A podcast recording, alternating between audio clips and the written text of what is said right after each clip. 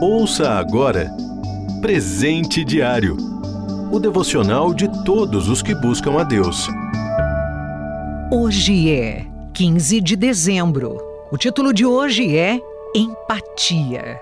Leitura bíblica, Jó, capítulo 6, do versículo 13 ao 21. Versículo-chave.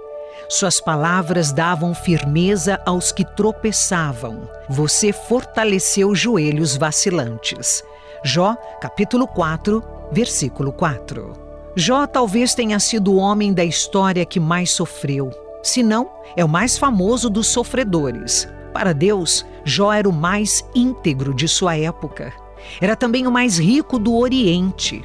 Tinha saúde, riquezas, uma grande família, muitos servos e muitos amigos.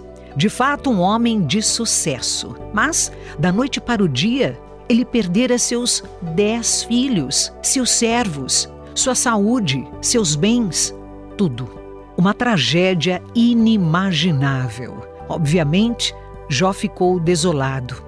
Ele não sabia o que hoje sabemos: que sua tragédia tinha sido obra de Satanás, sob a permissão de Deus para prová-lo.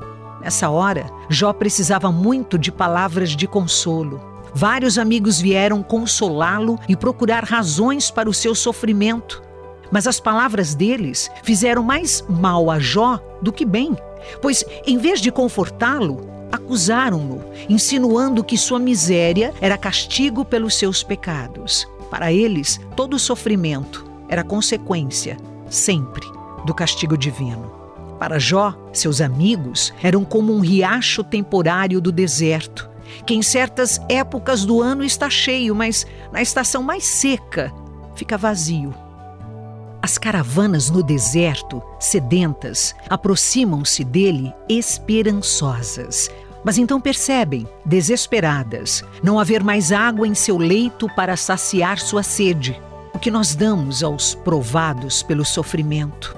Palavras de conforto que matam a sede da alma por respostas e sentido? Ou condenação fácil, desanimando-os ao insinuar que sofrem porque Deus os castiga? É verdade que os pecados, se não houver arrependimento do ser humano, mereceram e sempre merecerão castigo da parte de Deus. Mas há casos, como o de Jó, em que o homem íntegro sofre por razões que só o Senhor conhece. Portanto, é sábio abster-se de julgar alguém que sofre sem causa aparente. Falemos aos enfraquecidos pelo sofrimento com palavras que os fortaleçam, como o próprio Jó fazia. Veja o versículo-chave. O resultado é muito melhor.